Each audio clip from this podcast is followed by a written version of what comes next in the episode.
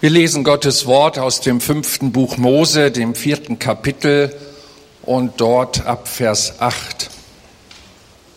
Und wo gibt es eine große Nation, die so gerechte Ordnung und Rechtsbestimmung hätte, wie dieses ganze Gesetz, das du uns heute vorgelegt hast?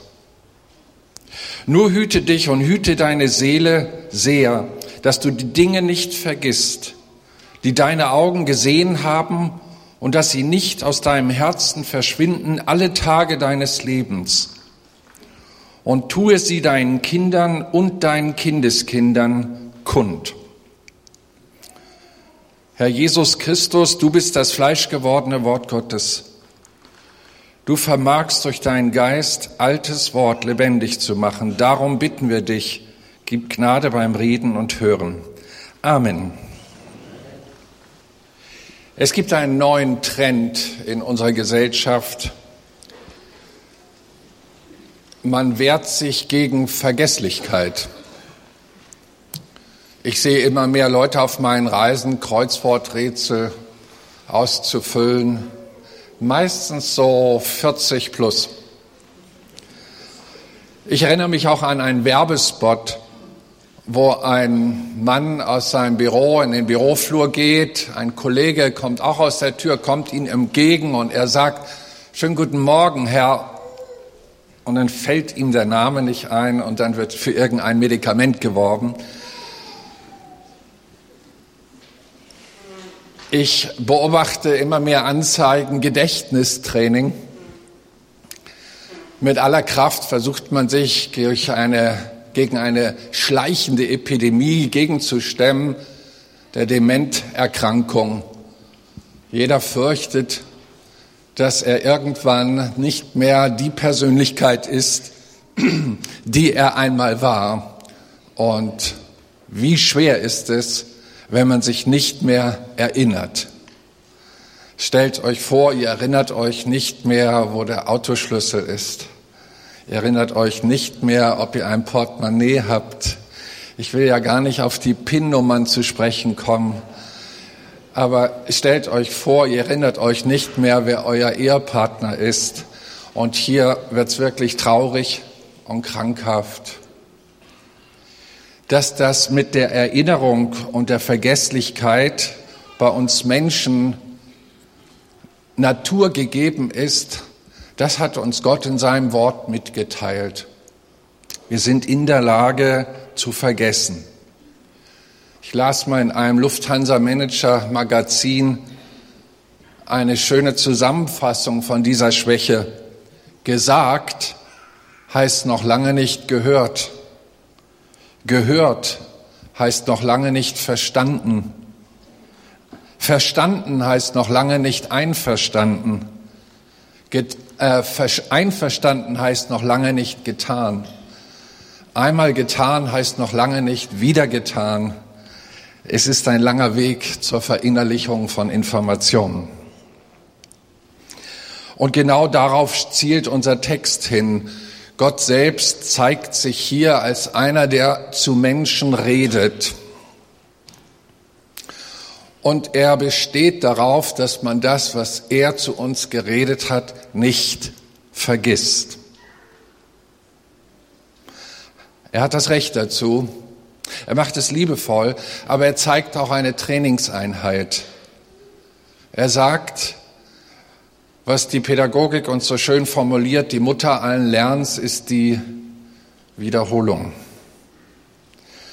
Und genau das rät er hier, als er zum Volk spricht. Hier redet der, der Allmächtige, der Gott des Lebens, der Gott, der allwissend ist. Und ich denke, wenn wir auch in einer Zeit leben, wo wir in einer Inflation der Worte uns bewegen, so sollten wir hier sensibel sein und Gott ernst nehmen und in diesem Informationszeitalter uns nicht ausklinken. Prophetia, das heißt ja für Gott reden, aber hier redet Gott selbst. Und, und er hinterlässt Gebote sogar schriftlich. und hat diese Ordnung zum Leben dem Menschen nahegelegt. Er hat durch Mose weitergeredet, einer der ersten großen Propheten der Heiligen Schrift. Und wir haben 265 Gebote zum Leben bekommen von Gott. Wir haben 385 Verbote in der Tora hinterlassen bekommen, den ersten fünf Büchern Mose. Und Gott möchte, dass wir uns damit beschäftigen und sie nicht vergessen. Sind wir nicht auch manchmal müde, zu jemandem zu reden, der unsere Rede fast chronisch verdrängt und vergisst? Wenn wir Menschen schon ermüden, so mag doch auch unser Gott solche Erscheinungen haben, denn es gibt Zeiten, da heißt es, und die Rede des Herrn war selten. Gesichte waren selten. Sein Wort, sein lebendiges Wort war selten geworden. Das ist nicht normal. In der Bibel steht ganz selten, dass im Himmel Ruhe ist. Ich kenne nur zwei Bibelstellen, wo ein großes Schweigen im himmlischen Thronsaal war. Ansonsten ist er allerhand los. Unser Gott ist gesund, ihm geht's gut, er hat sich nicht verändert.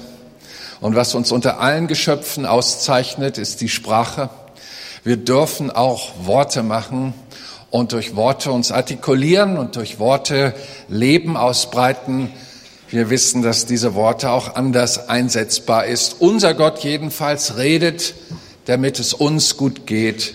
Und so sucht er mit großer Hingabe unsere Aufmerksamkeit.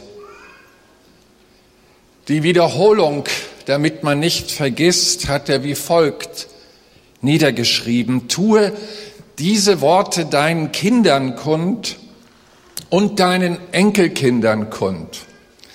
Hier ist ein Redeauftrag, ein Prophetieauftrag, das von Gott gehörte weiterzusagen. Und was für ein Segen, wenn man sich in die Multiplikation der Worte Gottes hineinbegibt, denn während man das tut, verinnerlicht man das Wort Gottes tiefer und tiefer. Und ich wage zu sagen, perspektivisch, gleich am Anfang unserer drei Gottesdienste, dass je mehr vom Wort Gottes in uns lebt, und verweise auf Johannes 1, Vers 1, am Anfang war das Wort, das Wort war bei Gott, und jetzt kommt das Erstaunliche, und das Wort war Gott. Hier stockt einem der Atem, weil man so inflationäres Gefühl hat in Sachen Worte. Churchill klingt so weltmännisch, als er sagte, was geht mich mein Gerede von gestern an? Aber hier offenbart sich die Instabilität zwischen Mensch und das, was er redet, während unser Gott sich stabil erweist und sogar sein Wort als Gott darstellt. Zwischen ihm und seinem Gesagten gibt es nichts zu revidieren, noch nicht mal zu diskutieren, zu kritisieren. Gott und sein Wort sind identisch. Je mehr wir von seinem Wort in uns aufnehmen, je mehr haben wir Christus in uns. Deswegen sind wir von der Schrift aufgefordert, das Wort Gottes zu bedenken am Tage und in der Nacht. Zeichenhaft hat Gottes hinterlassen und die orthodoxen Juden haben es heute noch in der Praxis auf die Stirn, ans Handgelenk, an den Türpfosten. Immer wieder sollen diese Zeichen erinnern, was würde Jesus jetzt sagen in meinem Leben? Was würde sein Wort jetzt raten in seinem Leben? Ihr lieben Leute, ich habe das große, nein, ich muss es anders formulieren, ich habe ein, ein ehrfurchtsvollen Respekt in mir, wenn Gott redet. Das ist nicht gleich so geworden, das ist über die Jahre mehr und mehr eine Entwicklung reingekommen. Und ich habe das Gefühl, dass Gott zu Menschen häufiger redet, wenn sie ihn für voll nehmen. Es gibt einen großen, gravierenden Unterschied zwischen Christen und Christen. Und ich rede nicht von traditionschristianisierten Menschen, sondern von wiedergeborenen Christen und wiedergeborenen Christen. Es gibt auf der einen Seite wiedergeborene Christen, sie benutzen die Sache Gottes, um ihre Schuldgefühle Gott gegenüber durch Gottesdienstgang abzumildern. Und so haben sie eine Pflicht sich auferlegt, gehen zum Gottesdienst, lassen sich bedienen, einer in der Woche, das ist wirklich genug für sie. Besser noch einen Sonntag dazwischen ausschlafen und dann mal wieder vorbeigucken, ob was Neues da drin. Traditions, wiedergeborene Traditionschristen, die Religionsgefühle in sich ernähren durch solch einen Rhythmus. Sie sind nicht wirklich interessiert an Gott. Sie sind Konsumenten, selbst entschiedene Konsumenten, die einfach nur ein gewisses Jucken in den Ohren vermittelt bekommen wollen, irgendeine Sensation, irgendwas aufregen und besonders die Schuldgefühle mildern. Und dann gibt es andere, die nehmen Gott für ernst, je länger, je mehr. Sie lieben Gott wirklich. Sie haben die Kraftquelle des Geistes entdeckt, die sie in ein Wollen schenkt, für Gott zu leben, Jesus zu lieben und ihm ihr Leben zu geben. Das alles beginnt mit Diensthaltung, das beginnt mit Aufmerksamkeit im Alltag. Was würde Jesus jetzt sagen und tun? Und ich merke, dass diese Gruppe von Christen Hunger hat nach dem Wort Gottes. Sie sind wie ein Schwamm, sie saugen auf alles, was Gott darstellt, alles, was ihn reicher macht durch die Verkündigung seines Wortes, durch die Auslegung seiner Schriften. Das ist ihnen Nahrung im Geist, das stärkt ihren Glauben, das gibt ihnen Kraft für Jesus zu leben und sie sehnen sich danach, dass Jesus wiederkommt und sie selbst ohne Flecken und Runzeln in einem geistlich motivierten und heiligen Zustand vorfindet. Und diese Leute, die sind dabei, die sind dabei, die sind dabei. Wo gibt es eine Nation, die so gerechte Ordnung hat wie wir? Es gibt kein vergleichbares Buch als wie die Bibel. Bücher sind gekommen, gegangen. Dieses Buch ist am meisten gedruckt, in meisten Sprachen übersetzt, am meisten verbreitet, ein altes Buch. Und doch haben Leute, die sich damit auseinandergesetzt haben, die Gnade des Geistes erlebt und diese alten Buchstaben sind lebendig geworden und sie haben angefangen, diesen redenden Gott zu verinnerlichen, ihn zu entdecken in ihrem eigenen Leben. Sie wollten ihn erfahren, wie die alten Männer und Frauen in der Bibel ihn erfahren haben. Sie haben übernommen den Glauben, dass der Gott von damals sich nicht verändert hat, auch in ihrem Jetzt, in ihrem Leben. Und das treibt sie an. So heißt es im Psalm 119, Vers 16, Dein Wort, Herr, vergesse ich nicht. Es sind Leute, die das trainiert haben, die wissen, je mehr ich von diesem Wort Gottes in mir trage, je mehr sind meine Entscheidungen, selbst mein Unterbewusstsein beeinflusst in göttlicher Weise. Denn 90 Prozent lebt der Mensch unbewusst. Nur 10 Prozent entscheidet er bewusst, intellektuell. Der Rest der Entscheidung, eben 90 Prozent, ist aus dem Unterbewussten geprägt. Und so versucht Gott sein Wort in uns reinzulegen und glücklich der Mensch, wie diese Kinder hier heute Morgen, die früh unter das Wort Gottes kommen und so viel von Gott in sich tragen. Dieses Glück hatte ein Mann namens Samuel, der als kleines Kind unter den Einfluss des Wortes Gottes kam und keins der Worte, die er von Gott weitersagte, fiel auf den Boden als verhört, sondern er hat gehört, er hat hören gelernt und ist durch die Wiederholung dieses Dienstes und dieses Erlebnisses ein stabiler und zuverlässiger, treuer Bote geworden. Nicht zu vergessen ist das Training vieler Leute. Ich finde schier unzählige Bibelverse in der Bibel, die immer wieder dieses aussagen. Vergesse nicht Oder erinnert euch, erinnert euch, erinnert euch. Noch einmal, es ist etwas ausgesprochen Kostbares, wenn Gott zu einem redet. Und wenn das geschehen ist in deinem Leben, solltest du das auf deine Pokalablage äh, tun. Gott hat das geredet zu mir, Gott hat das geredet zu. Einige Sportler sammeln ja Pokale, wenn sie erfolgreich sind. Ist sehr schön zu sehen, wenn man dann in ihr Zimmer kommt und all die Urkunden da sieht. Aber das sind meine inneren Urkunden. Dieses Wort hat der Herr zu mir geredet. Ich habe sie überall, diese kleinen Dinger in meinem Notizkalender überall. Dieses Wort hat der Herr zu mir geredet. Und es ist ein Unterschied, ob man das alte Logos-Wort liest oder es Rema wird und lebendig wird, das Herz und den Geist berührt. Und ich weiß, der Herr hat's mit mir gemeint. Er, ich bin ihm bekannt. Er kennt mein Leben, meine Situation und spricht genau da rein. Wow, was für ein Geschenk.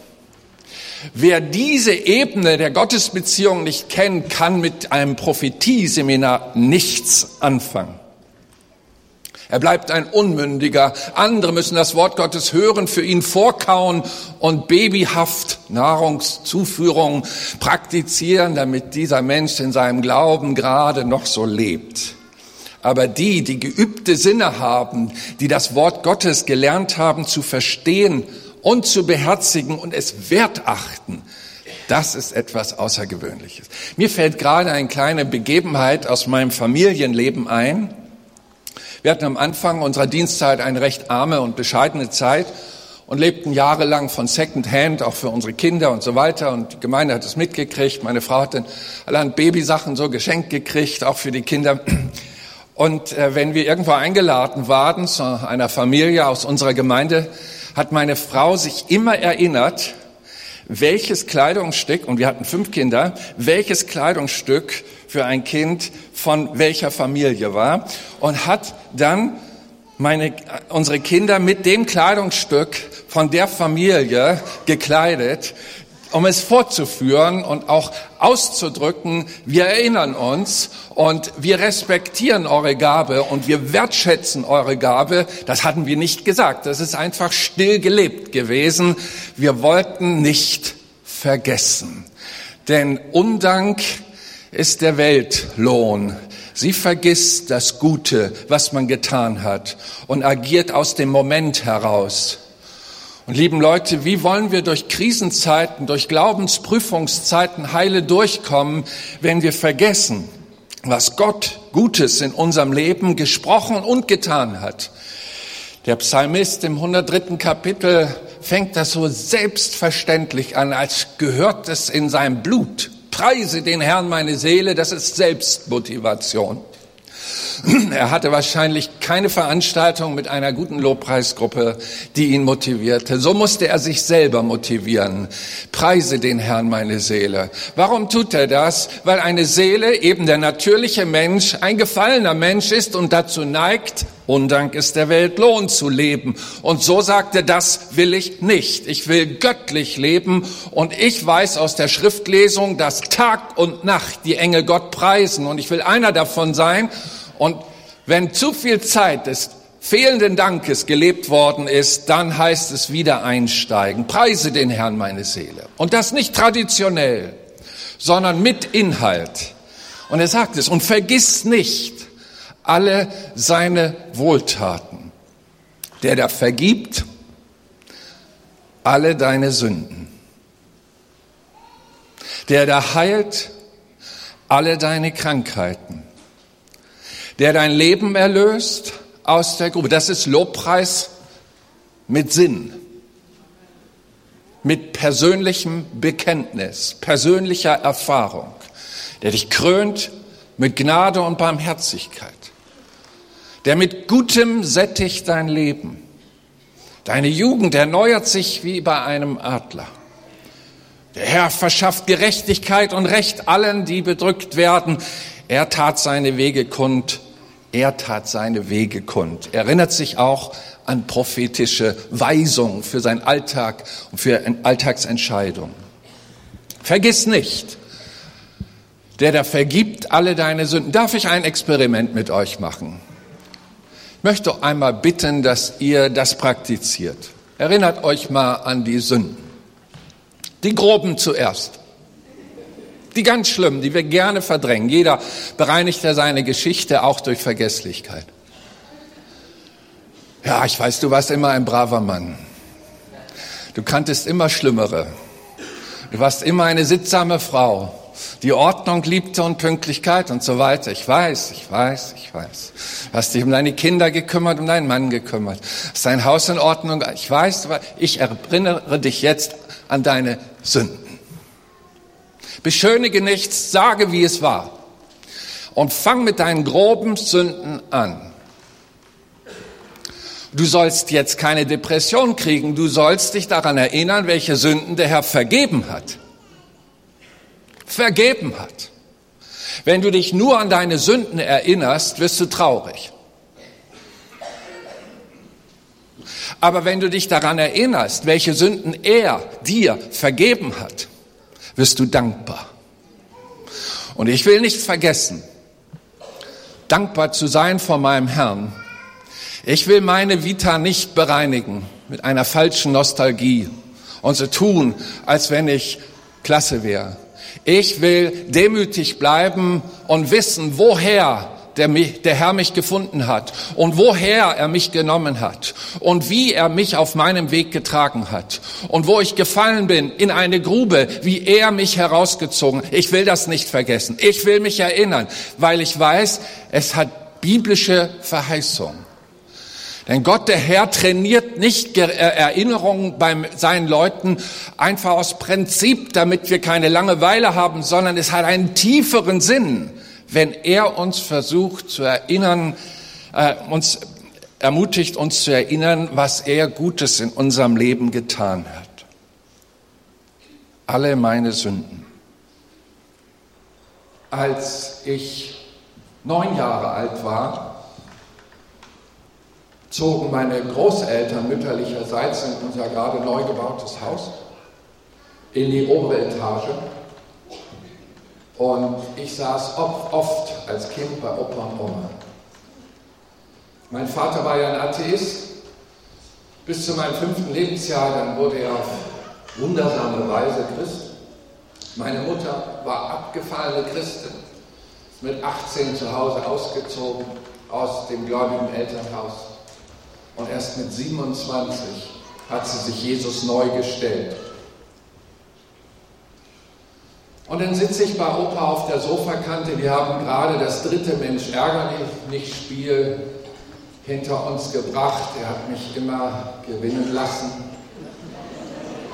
ohne dass ich das merkte.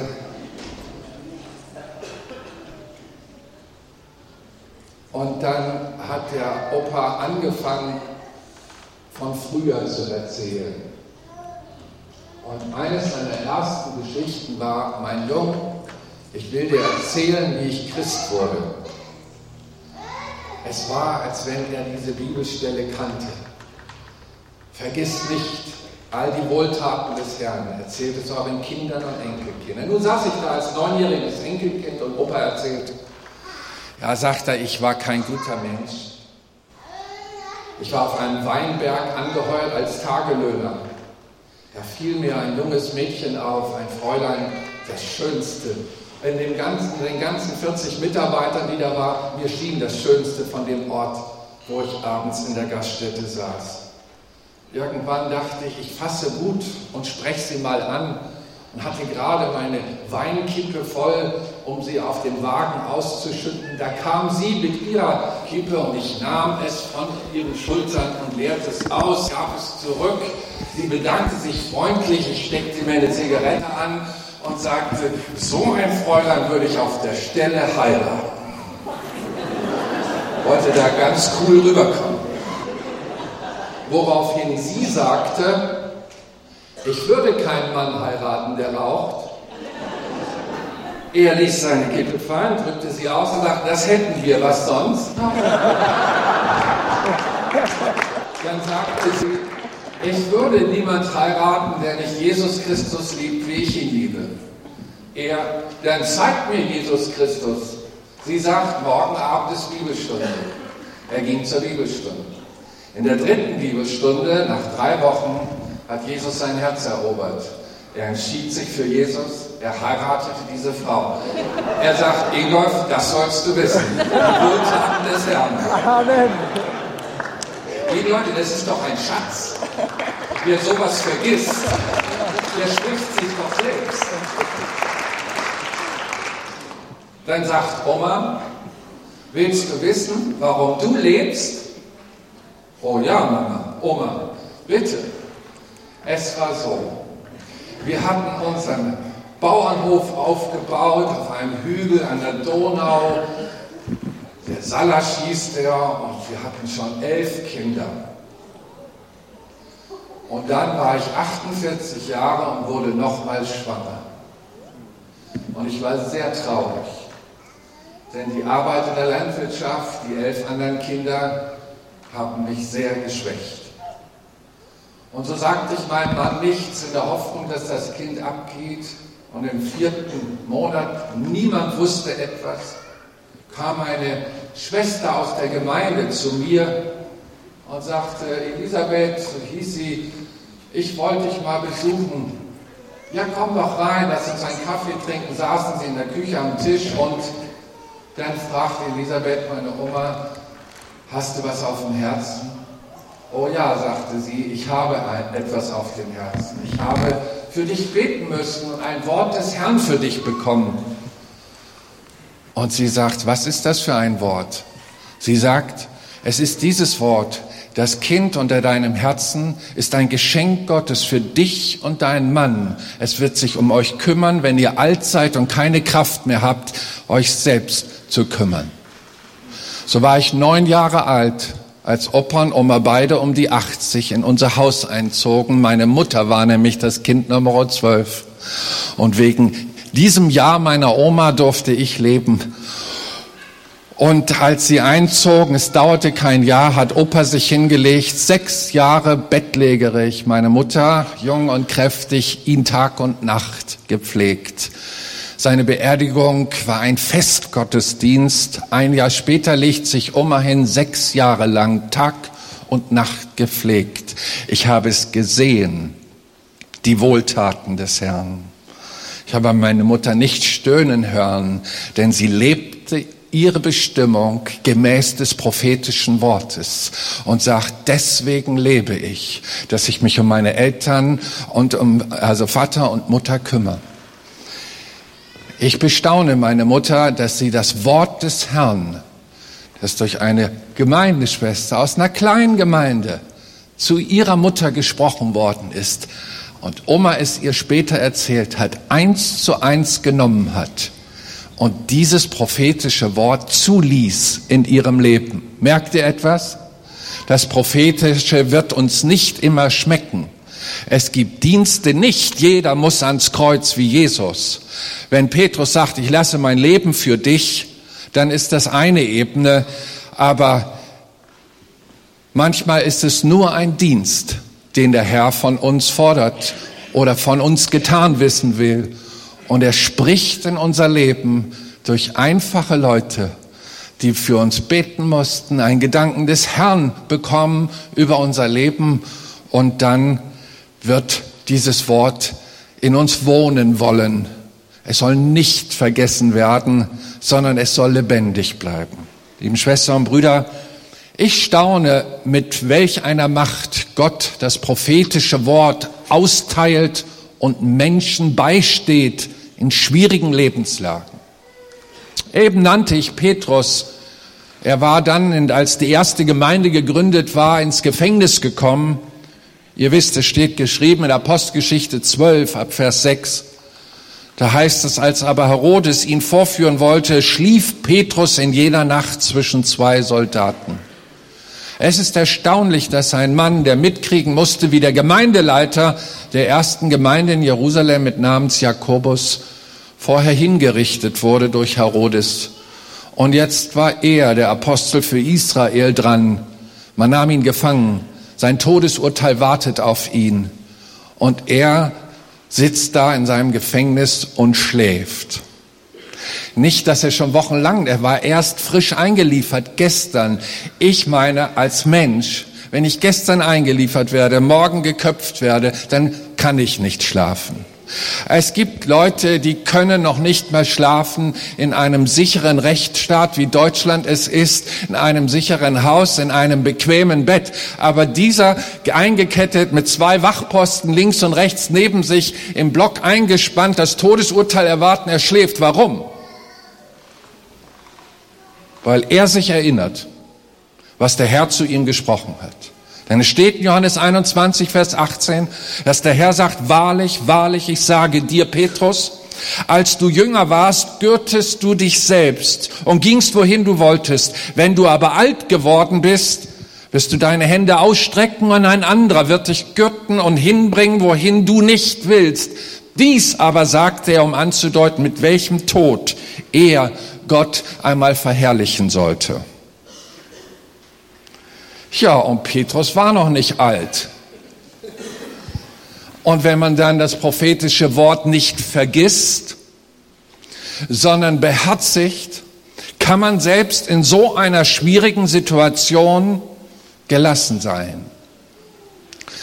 Wie oft habe ich meine Mutter sagen hören in dieser langen Pflegeperiode von Opa und Oma, der Herr hat es so angeordnet durch sein prophetisches Wort. Er wird mir die Kraft geben, dass ich es auch schaffe. Boah, die Frau war bold, kühn. Keine Klage gehört, obwohl alte Leute komisch werden können. Sie war getragen vom prophetischen Wort. Ihr lieben Leute, das Wort, das der Herr über unser Leben ausspricht, hat Passion.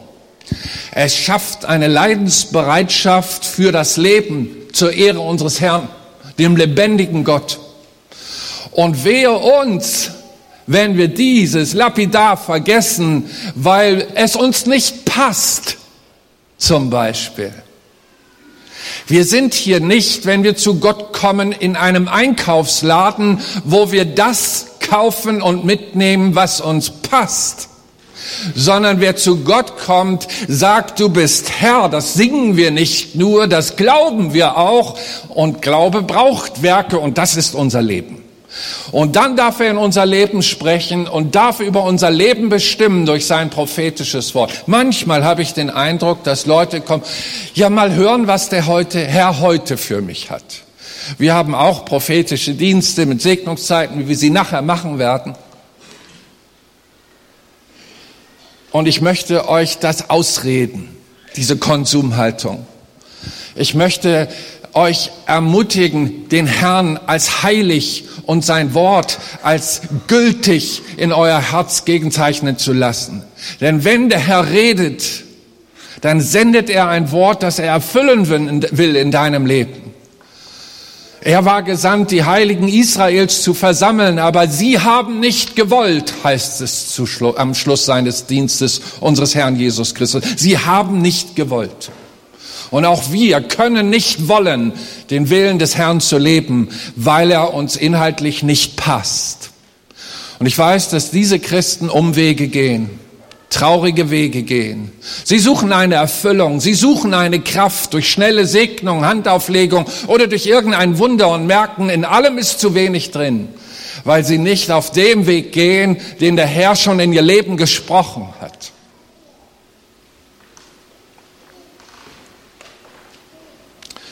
Ich erinnere mich gerne,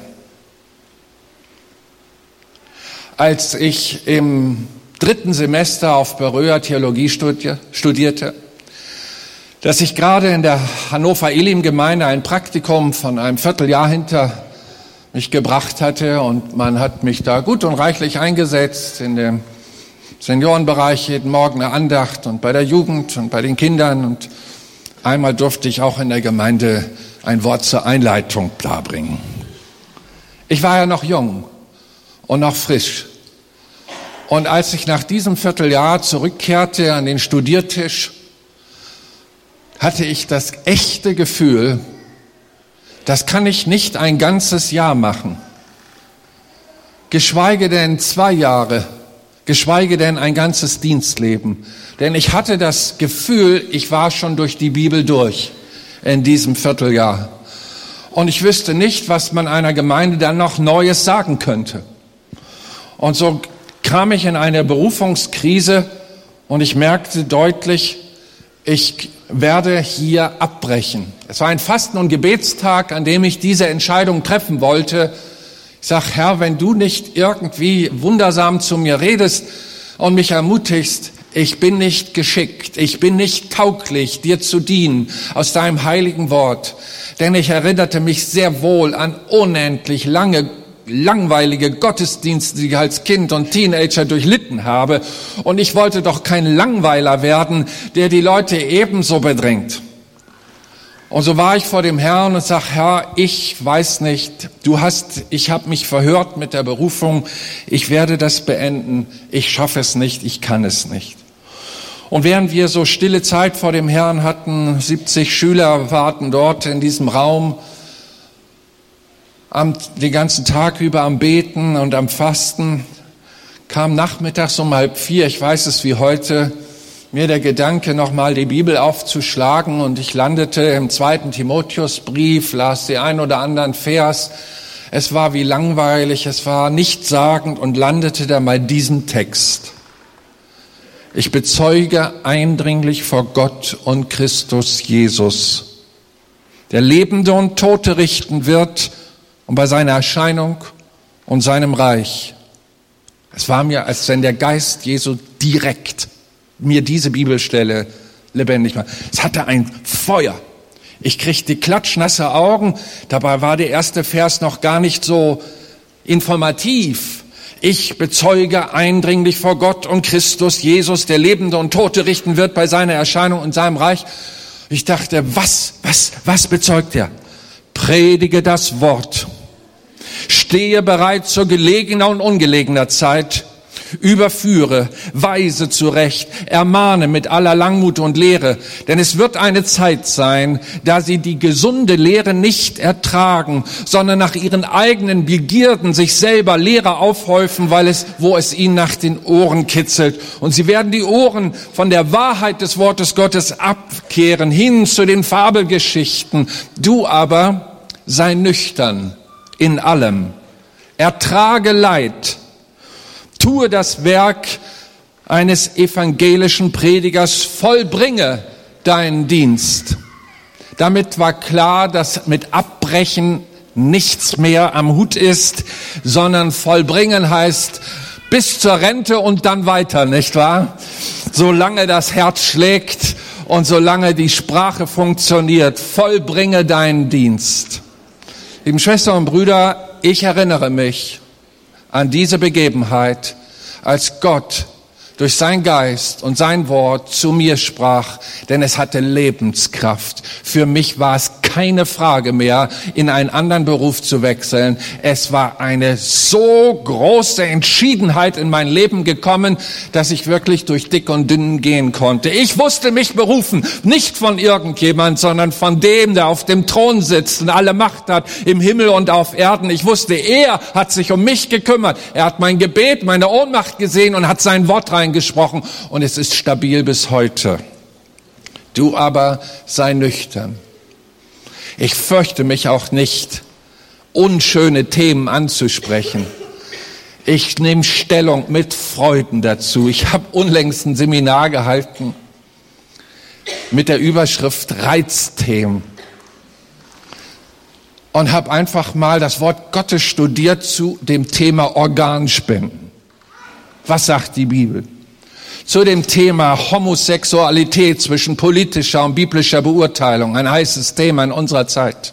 Und Christen müssen Mut zugesprochen bekommen. Sie brauchen Fundamente, die göttlichen Werte weiter aufrecht zu erhalten, damit wir nicht mit Erkranktem uns abfinden, sondern vielmehr Hilfe anbieten, da gibt es das Thema der Patientenverfügung, die Zeichen der Zeit, die ablaufen. Christen sind blind, erkennen sie nicht, wissen nicht, welche Stunde geschlagen hat und so weiter.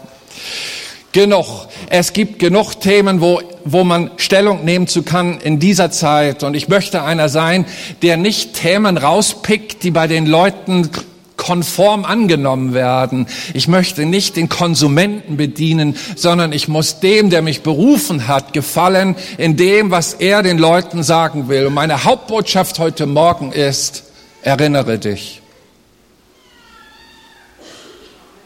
Erinnere dich.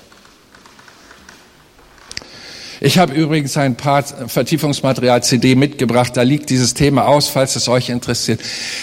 David hat uns gezeigt, was er damit macht, mit seiner Fähigkeit zu erinnern. Und damit schließe ich diesen äh, Predigtbeitrag. Ich suche vergeblich eine Uhr. Die gibt es hier nicht. Ihr seid schon ewig, ja? Wie viel habe ich noch? No, no, no, no. Das gefühlt müssten das jetzt bald rum sein. Ist schon. Ich schließe. David bekommt den Auftrag von seinem Vater, Nahrungsmittel an seine älteren Brüder an die Front zu bringen, wo sie im Kriegseinsatz standen. Er kommt dorthin und erlebt eine für ihn erschreckende Situation. Sein Riese der zum Zweikampf herausfordert und der sich über Israel lustig macht und über Gott lästert. Und er wundert sich, dass dem keiner den Mund verbietet. So landet er beim König und sagt, ich will das tun, wenn es keiner aus dieser, äh, aus dein, von deinen Soldaten tut. Und zu guter Letzt sagt Saul zu ihm, unmöglich, das kannst du nicht. Und passt mal auf, was David tut. Mein König, als ich die Schafe meines Vaters hütete, kam es vor, dass ein Löwe oder ein Bär sich ein Tier nahm. Ich lief ihm hinterher und schlug ihm mit meinem, Kopf, meinem Stock so lange auf den Kopf, bis er das Tier wieder freigab und ich brachte es zurück zur Herde. Mit Löwen und Bären bin ich fertig geworden. Mit diesem unbeschnittenen Philister soll es nicht besser ergehen. Was tut dieser Mann? Er erinnert sich wie Gott ihm geholfen hat. Er erinnert sich. Lieben Leute, könnt ihr euch auch erinnern, wie Gott zu euch gesprochen hat? Als ihr willig wurdet, euch hinzukehren, zu bekehren, hin zu Jesus Christus. Da habt ihr die Stimme Gottes das erste Mal entdeckt. Kein Christ kann sagen, Prophetie, das ist nichts für mich, ich bin ein zu sachlicher Mensch. Wer Christus angenommen hat, hat vorher die Rede des Herrn gehört. Seine Gedanken wurden willig gesprochen, Jesus als Herrn anzunehmen, ihn zu bitten, die Sündenvergebung zu praktizieren, um ein Kind Gottes zu werden. Lieben Leute, unser Herr will weiter zu euch sprechen, aber er möchte auch durch euch sprechen. Und zwar dort, wo ihr seid, wo keiner von der Gemeinde hinkommen kann, sondern dort, wo ihr lebt, da muss das Wort des Herrn gesprochen werden. Unser Herr spricht zu ungläubigen Leuten prophetisch. Wirklich zu ungläubigen Leuten. Ja, im, im, in der letzten Single-Freizeit auf der Insel Rhodos komme ich an einen Tisch. Meine Mitarbeiter waren schon zwei Tage unterwegs mit rund 140 jungen Leuten. Und sie hatten mir einen Platz freigehalten. Ich hatte antelefoniert. Ich bin gelandet. Und da setzte ich mich an den Tisch. Gegenüber sitzt ein Mann, den ich nicht kannte. Die andere waren mir vertraut. Ich grüßte alle und auch ihn. Er war ein Geschäftsmann, studierter Mann, hatte Historik studiert, hatte seinen Doktortitel gemacht und hatte ein äh, ähm, Touristenunternehmen mit Bussen und so. Da wollte er uns was verkaufen. Ich setz mich hin, guck ihn an und der Geist sagt mir, frag ihn, wo sein Ehering ist. Ich kannte den Mann. Ich wusste nicht, ob er verheiratet ist. Wusste nicht, ob er Christ ist. Ich wusste nur, er ist Geschäftsmann, bietet Busreisen an für diese Gruppe, mit der wir da jetzt eine Woche zusammen sind. Ich hatte gerade mein Essen vom Buffet geholt, dachte, okay, wenn das jetzt zur Diskussion kommt, wird das kalt. Ähm, Herr, ist es höflich, das zu fragen? Ähm, ist das nicht eine Grenzüberschreitung? Asoziales Verhalten? Herr, bitte. Und noch einmal, frag ihn nach seinem Ehering. Und ich sag, guter Mann, wo ist Ihr Ehering? Der kriegt klatschnasse Augen und sagt, ja, der Finger ist zu dick geworden, er passt nicht raus. Ah, dachte ich, er ist doch verheiratet. Und das war's schon. Am anderen Morgen bei der Morgenandacht steht er draußen an der Tür, gehörte ja nicht zur Gruppe, lauschte mit und beim Bekehrungsaufruf war er der Erste. Und dann erzählt er mir, sucht er die Beichte und sagt, Pastor, als Sie mich nach dem Ring fragten, habe ich nicht ehrlich geantwortet. Ich habe diesen Ring immer abgenommen, auf diesen Reisen mit den Bussen in den Hotels, um bei den Frauen das Signal zu geben, dass ich noch zu kriegen bin. Und als sie mich fragten, ist in einer Sekunde, sind alle Affären, die ich hatte mit Frauen, obwohl ich verheiratet vor meinen Augen abgelaufen. Ich danke Ihnen, dass Sie in mein Leben gesprochen haben. Hört einmal, Prophetie will sich doch multiplizieren. Es braucht Leute, die dafür offen sind. Und erinnere dich, als der Herr in dein Leben sprach, er will es auch heute tun. Lasst uns aufstehen und beten. Vater, in dem Namen Jesu Christi nehme ich die Vollmacht, die du mir gegeben hast, um im geistlichen Raum eine Presche zu schlagen, dass das Volk, das für dich redet und Menschen damit dient, sich vermehrt in dieser Gemeinde und in, unter den Beteiligten. Ich bete, Vater, dass der Glaube steigt, dass du jeden gebrauchen willst, um Menschen zur Hilfe zu eilen, die sich verrannt haben in ihrem Leben. Ich bete, Vater, um eine neue Dimension der evangelistischen Prophetie, die dein Volk ausbreitet, damit die gerettet werden, Jesus, für die du gelitten hast. Ich komme gegen Tradition, fromme Geister, die binden und zurückhalten. Ich, ge ich gebiete ihnen, dass das Volk des Herrn loszulassen und setze sie frei zum Dienst für den Herrn, den Lebendigen. Denn heute ist die Zeit der Gnade und heute ist die Zeit, wo der Herr rettet. Und ich danke dir, Herr, dass du in dieser Zeit dein Volk aufrichtest. Und nun, Herr, ich bitte dich, rede zu den Herzen. Lass deinen Geist durch die Reihen gehen. Schaffe etwas Persönliches, wie nur du es kannst. Und hol die Leute raus aus ihrer Verirrung, aus der Passivität, aus dem Zweifel heraus und bring sie hinein in deine Gegenwart. Du bist der Lebendige, der heute noch redet. Ich danke dir, Herr. Seid ihr alle versöhnt mit Jesus? Wenn nur einer hier ist, der auf Abwägen ist, ein verlorener Sohn, eine verlorene Tochter, ich rufe dich zu Jesus. Zu lang bist du deine Abwege gegangen, zu lang deine Umwege. Spiel nicht mit deinem Erlöser. Tritt seine Gnade nicht mit Füßen. Er will dich heute in die Arme nehmen. Er will dir heute ein Kleid der Gerechtigkeit geben, dass du wieder sauber aussiehst.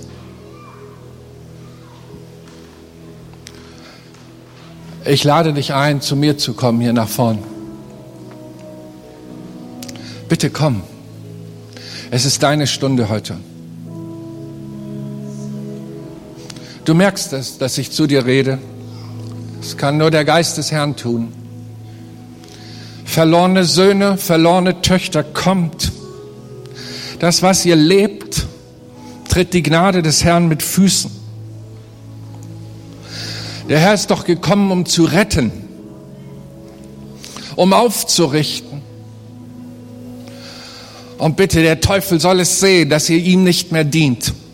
Er soll es sehen, dass ihr euch zu Jesus wendet, der euch beschützen will und euch eine neue Lebenskraft zusprechen will. Ich lade noch ein letztes Mal ein. Komm. Das ist richtig. Komm. Ich weiß, keiner möchte der Erste sein, aber wir freuen uns alle mit euch, glaubt mir. Komm.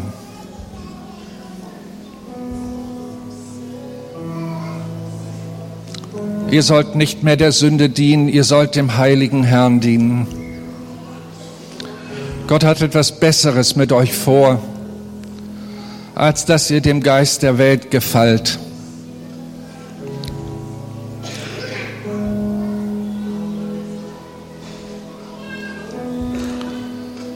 Hey junger Mann, sei nicht so stur, komm. Sei nicht so stolz, komm.